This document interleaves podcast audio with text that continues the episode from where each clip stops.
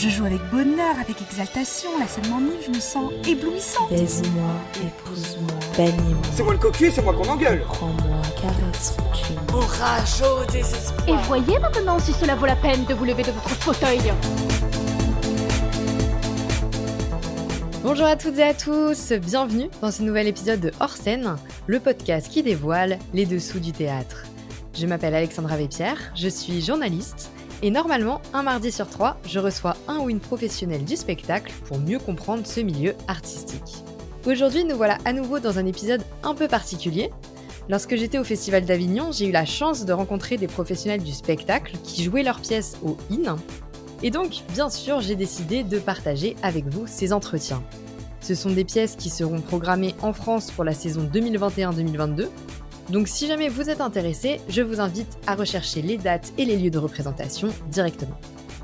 Aujourd'hui, on va entendre Laetitia Guédon et Marie Dilasser, qui sont respectivement metteuses en scène et autrices de la pièce Pentésilée Amazonomachie. Laetitia est la fondatrice de la compagnie 0,10, elle est également directrice de la salle parisienne Les Plateaux Sauvages et a mis en scène des pièces telles que Troyenne, Les morts se moquent des beaux enterrements et Intrépide.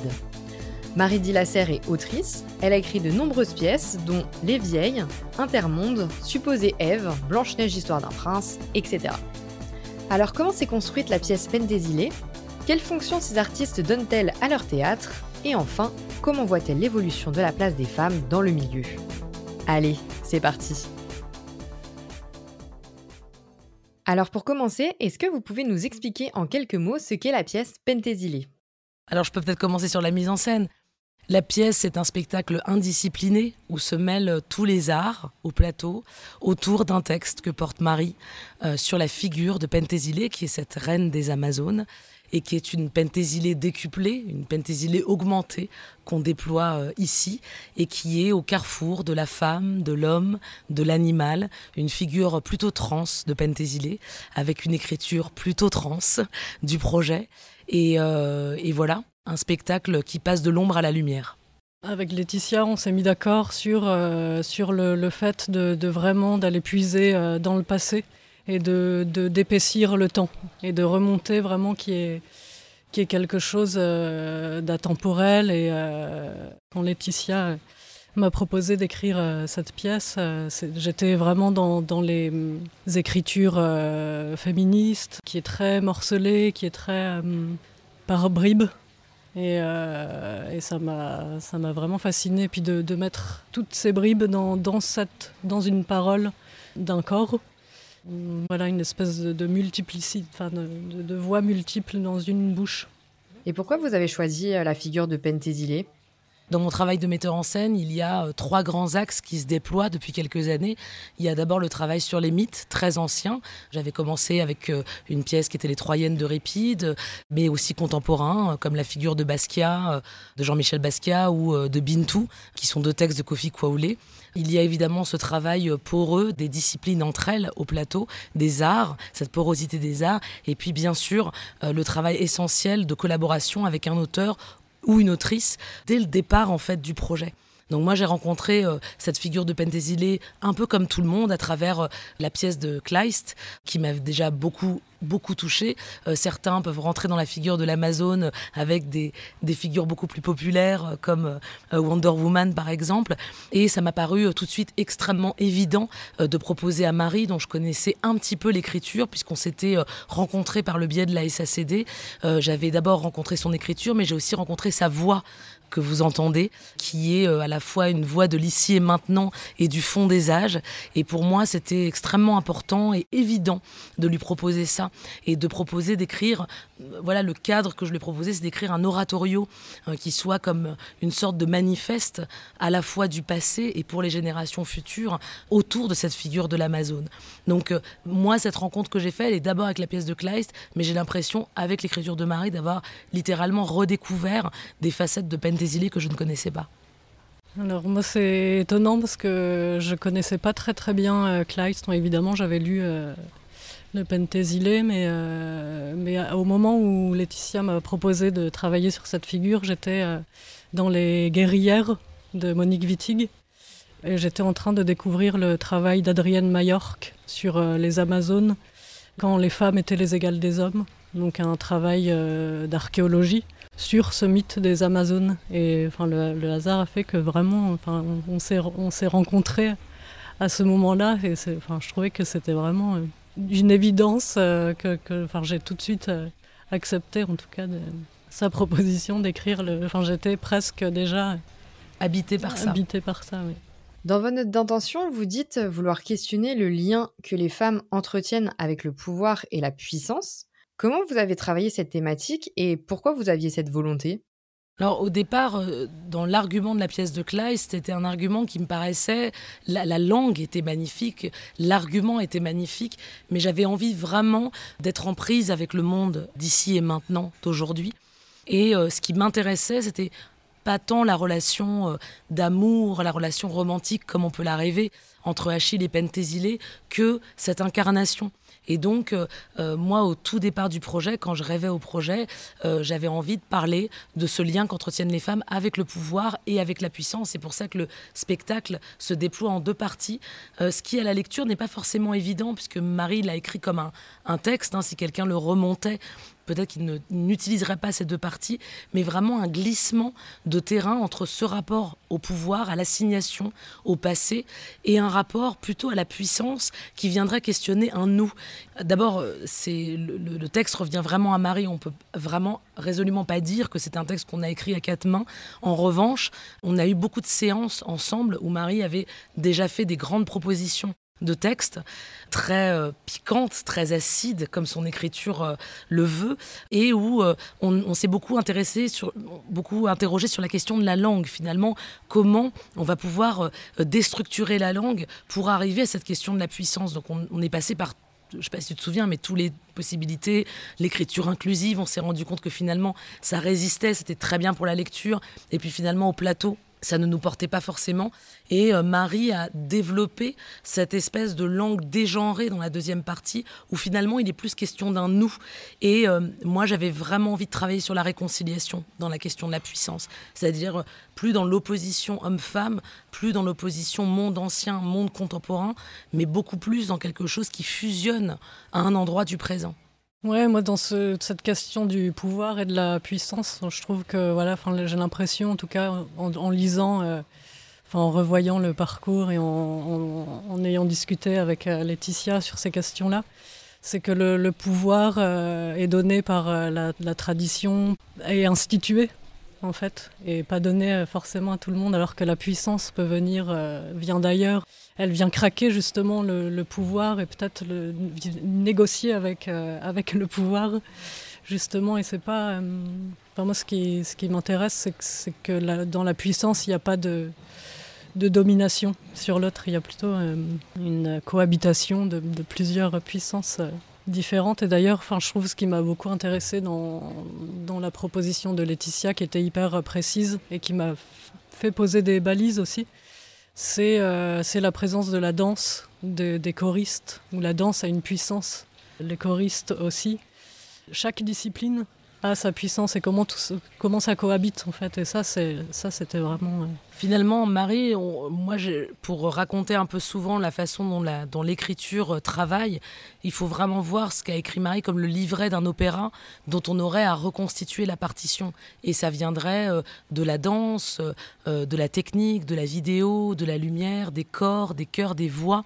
Et, ça, elle l'a su très tôt. Donc en même temps, il y a une musicalité, en tout cas dans l'écriture, qui était déjà très importante. Et en même temps, l'envie aussi de plonger, puisque l'écriture de Marie est à la fois euh, extrêmement poétique, euh, lyrique, euh, parfois même un peu baroque, et puis tout d'un coup, elle devient complètement une écriture d'ici et maintenant, en prise avec le monde d'aujourd'hui. Il y a énormément de gens qui, pour qui ce spectacle fait écho, écho pardon, à une actualité, et donc c'était aussi important, et elle l'a écrit aussi à un moment où l'actualité était foisonnante, brassante, et forcément teintée de ça, et puis de nos histoires intimes, puisqu'on a aussi... énormément parlé avec Marie euh, de nos positions de femmes, à la fois autrice, metteur en scène, moi je suis directrice d'un lieu, de notre féminité, de notre rapport au féminin, de notre rapport à la mort aussi, parce qu'en creux ce texte il questionne ça, mine de rien. qu'est-ce qu'on est prêt à abandonner, qu'est-ce qu'on est prêt à lâcher pour aller euh, vers un autre ailleurs, vers quelque chose d'autre, et euh, pas la mort comme une fin en soi, mais la mort comme un renouvellement. Et ça, c'était quelque chose de très important. Vous parlez de l'écho avec aujourd'hui, mais est-ce que c'était une volonté euh, initialement de questionner la société d'aujourd'hui en utilisant euh, ce matériau antique? Dans les retours qu'on a des gens, en tout cas, il y a énormément de choses qui peuvent faire écho euh, à la fois aux grands combats féministes du moment, aux gilets jaunes aussi, à tout ce qui est a priori désorganisé, mais qui crée une nouvelle organisation. Et ça, euh, je trouve que c'est assez émouvant de voir comment dans le texte, ce que propose Marie n'est pas quelque chose de définitif, ça n'est pas une leçon de morale, ça n'est pas euh, une façon de penser, c'est un texte avec lequel on peut ne pas être d'accord tout le temps, c'est un texte qu'on peut s'approprier à des endroits extrêmement différents. C'est pour ça que c'est intéressant de plonger dans les mythes, justement. C'est de, de faire des pièces d'actualité, moi, ça ne m'intéresse pas. En revanche, des pièces qui soient en prise avec le monde d'aujourd'hui, je crois qu'on ne peut pas faire autrement. On ne peut pas faire autrement que d'être habité. Euh, Je pense que la comédienne que j'ai choisie, euh, Laurie, le fait d'avoir euh, Ardel, d'avoir choisi une comédienne jeune, ça m'intéressait aussi de questionner à la fois le rapport au pouvoir et le rapport à la puissance à travers la jeunesse. Pas forcément dans une incarnation d'une Pentésilée très aguerrie au combat, euh, très aguerrie à l'exercice du pouvoir, mais au contraire quelqu'un qui démarre un petit peu une histoire, euh, de faire venir des jeunes chanteuses lyriques qui sont à la fois comédiennes, de euh, d'imaginer un très vieil Achille. Alors Sédou Bourreau n'est pas très vieux, mais en tout cas de travailler sur la figure de l'épuisement du guerrier, parce qu'on parle beaucoup du féminin dans ce spectacle, mais on parle aussi bien du masculin. Comment euh, il accepte de se renouveler. Et aujourd'hui, il y a beaucoup d'hommes qui euh, choisissent de ne plus obéir à l'assignation qui leur a été donnée et qui ont au contraire euh, envie d'être beaucoup plus dans le partage, dans la fragilité aussi. Et c'est quelque chose, forcément, les gens qu'on rencontre, le travail, et, même moi j'ai l'impression de découvrir dans ton écriture quelque chose qui... c'est comme s'il y a des bons en fait dans tes écritures. C'est-à-dire que Pentésilée est une commande, mais comme si elle était nourrie de tous tes écrits d'avant et comme si elle, euh, elle, elle amenait aux écrits d'après en fait. Il y a une sorte de charnière avec ce spectacle qui se crée. Oui, et puis je crois que, que c'est très important de, revisiter les mythes. Je crois qu'ils sont, ils existent toujours tellement fort. Enfin, en tout cas, dans, dans nos cultures euh, ici, ils sont, enfin, on les apprend à l'école. Et je trouve que, que ça force, du coup, à plonger dans, le, dans un passé et à le re-questionner, à s'en ressaisir et à se le réapproprier. Et de raconter euh, avec euh, chacun, chacune nos savoirs voilà, c'est pas forcément les, gens, les, les- des grandes connaisseuses des mythes qui peuvent écrire des mythes. Je pense que, que c'est le fait que ce soit aussi des figures populaires. Je trouve que c'est vraiment bien parce que ça, ça crée aussi une communauté. Tout le monde euh, a une idée, je pense, de ce que qu'est Pen- Pentésilée ou alors euh, après la, pièce, même si on la connaît pas, je pense que on peut quand même entrer dans, la pièce. Et puis la question aussi de, nos propres fragilités au moment où on a fait ce projet-là. Souvent, les spectateurs me disent on rentre dans ce spectacle un peu comme on a l'habitude d'aller au théâtre et de regarder les choses un peu avec notre tête. Et après, c'est un voyage qui est presque physique, qui est presque organique en fait. Il faut accepter aussi de baisser les armes dans ce projet-là et de, et, de, et de se laisser habiter parce que la figure de Pentésilée, c'est aussi la magie, c'est aussi l'indicible. Ça n'est pas que, que- Effectivement, dans le spectacle, Laurie Ardel prend en charge l'ensemble du texte, les mots, mais c'est aussi un voyage très sensible et très organique en fait qu'on lui propose. Et l'écriture de Marie a vraiment cette chose qui est extrêmement matiérée. Moi, j'ai l'impression de ne pas rentrer dans, dans un texte de papier, mais dans une matière en fait.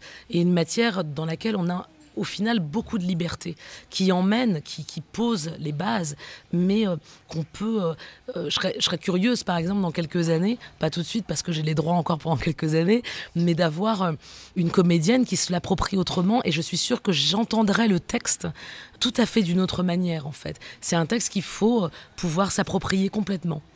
Quelle fonction vous donnez à votre théâtre? Quels effets vous aimeriez produire à travers vos pièces? Moi, là, je, remue beaucoup les questions de représentation. En fait, euh, j'ai été bercée euh, par, le média, de la télé, etc. Et, je pouvais jamais m'identifier aux personnages de, fiction. Dans les films ou même dans, les théâtres parfois quand même, mais très rarement. Et j'ai vraiment, moi je crois que c'est, enfin en tout cas pour moi, c'est important euh, de, voir des, corps représentés autrement, où on n'assigne pas euh, forcément, euh, quand on voit un corps, on n'assigne pas femme ou homme. Je pense que le théâtre offre ça aussi, c'est qu'on peut regarder autrement.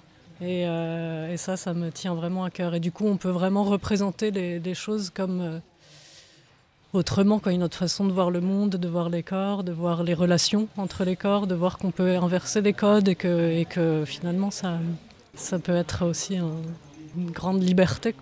Des fois, on, se sent enfermé dans la vie, dans le quotidien, parce qu'on est oppressé de, de, de codes, faut faire ci, faut pas faire ça, faut être comme ci, pas comme ça. Et en fait, euh, le théâtre donne la possibilité de... Euh, d'intervertir les codes, de jouer avec, et ça c'est important pour moi. Et moi, pour ma part, c'est vraiment la question du désir qui est au centre euh, de mon travail. Le simple fait, par exemple, de créer une porosité entre les arts au plateau, entre la danse, le jeu, le chant, la musique en live, la vidéo, c'est une façon aussi de laisser s'exprimer la question du désir. Et, euh, je crois qu'on fait ce métier avant tout euh, poussé par ça, euh, par son propre désir. Quand on est metteur en scène, on est dans son désir. Quand on est auteur, on est dans son désir. Parfois, on doit lutter. Parfois, on doit lutter pour l'exprimer. Mais pour moi, euh, en tout cas, le, théâtre que je fais, c'est vraiment euh, cet endroit de, l'expression de, ce qu'on est dans son identité. Non pas dans l'assignation, mais dans ce qu'on décide d'en créer. Euh, je dirige un théâtre à Paris. Euh, une de mes pré préoccupations premières, c'est euh, la propreté des toilettes. Parce que euh, quand je vais dans un restaurant, bah, je sais que je vais bien manger si les toilettes sont propres. Et en fait, pour moi, c'est un premier accueil. Avant même que les gens aient vu un spectacle, le fait qu'on les accueille avec le sourire, le fait que les toilettes soient propres, le fait que l'endroit soit chaleureux, c'est une chose extrêmement importante et qui éveille l'appétence. Un enfant ou un jeune qui n'a pas l'habitude d'aller au théâtre, s'il est accueilli avec la même déférence qu'une personne de 60 ans, eh bien, il aura le désir précisément d'y retourner.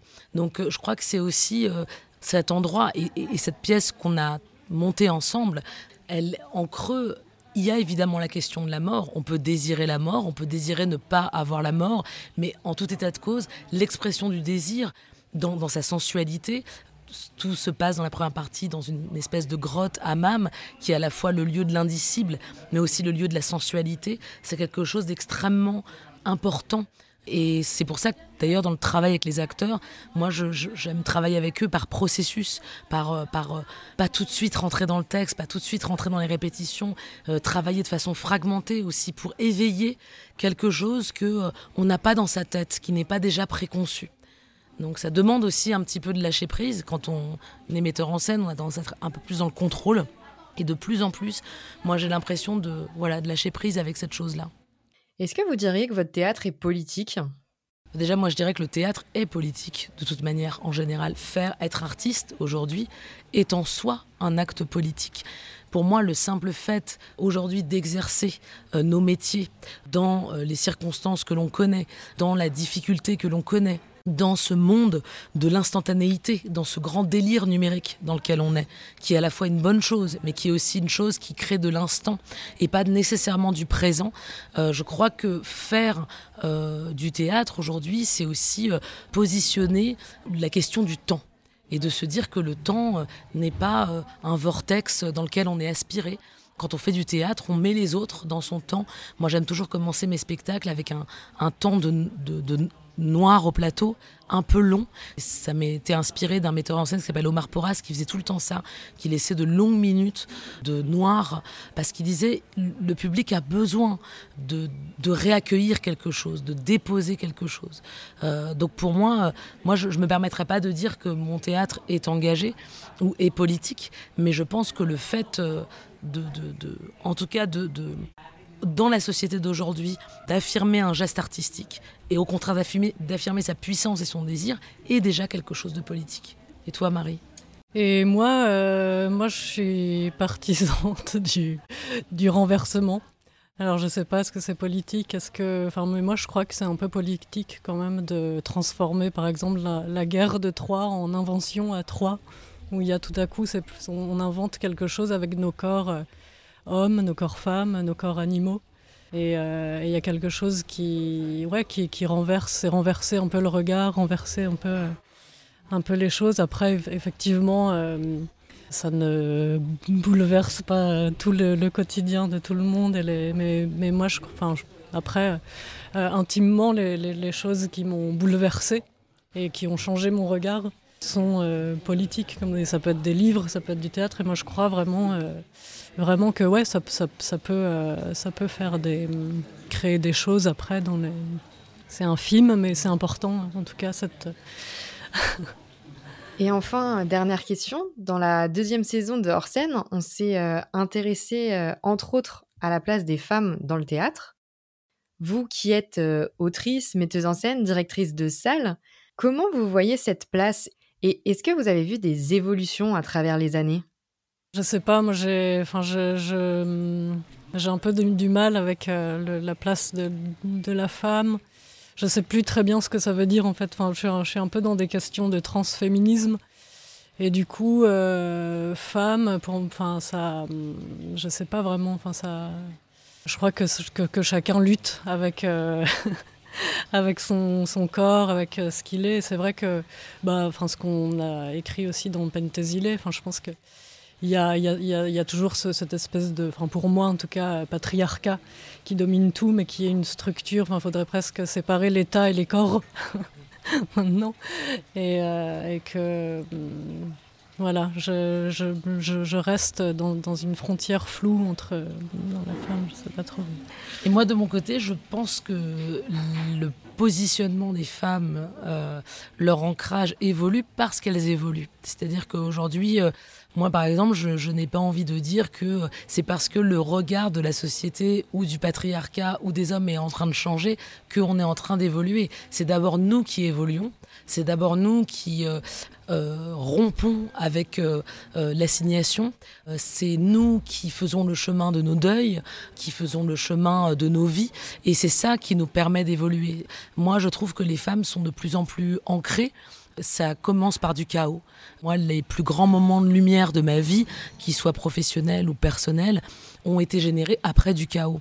Donc aujourd'hui, il y a des mots, justement, en Pentésilé, euh, qui écrit Marie, qui dit euh, on dira que vous n'êtes pas organisé, que vous êtes bête, que vous êtes dévot, qu'il faut se contenter. Voilà, il y a des mots comme ça où oui, il faut commencer par la désorganisation, il faut commencer avec euh, un grand chaos pour faire émerger euh, quelque chose de lumineux.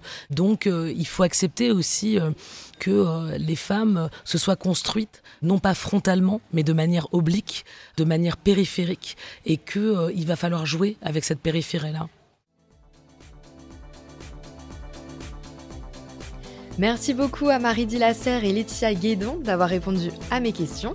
Et merci à vous d'avoir écouté cet épisode de Arsène. N'hésitez pas à nous retrouver sur Facebook et Instagram pour partager vos expériences. Et surtout, dites-nous si ce nouveau format vous a plu. Pour l'instant, on l'a testé exclusivement à Avignon, mais on pourrait en refaire à l'avenir si jamais ça vous plaît. Pour nous soutenir, abonnez-vous au podcast, laissez-nous plein d'étoiles, de commentaires et surtout, parlez-en à votre voisin ou voisine de serviette à la plage cet été. Ce podcast est réalisé en collaboration avec la fabuleuse Laetitia Leroy qui s'occupe de nos réseaux sociaux. Merci à elle. Le générique de cet épisode a été créé par Thomas Rodriguez. Merci à lui. Et nous, on se retrouve très prochainement pour un nouvel épisode. Allez, à bientôt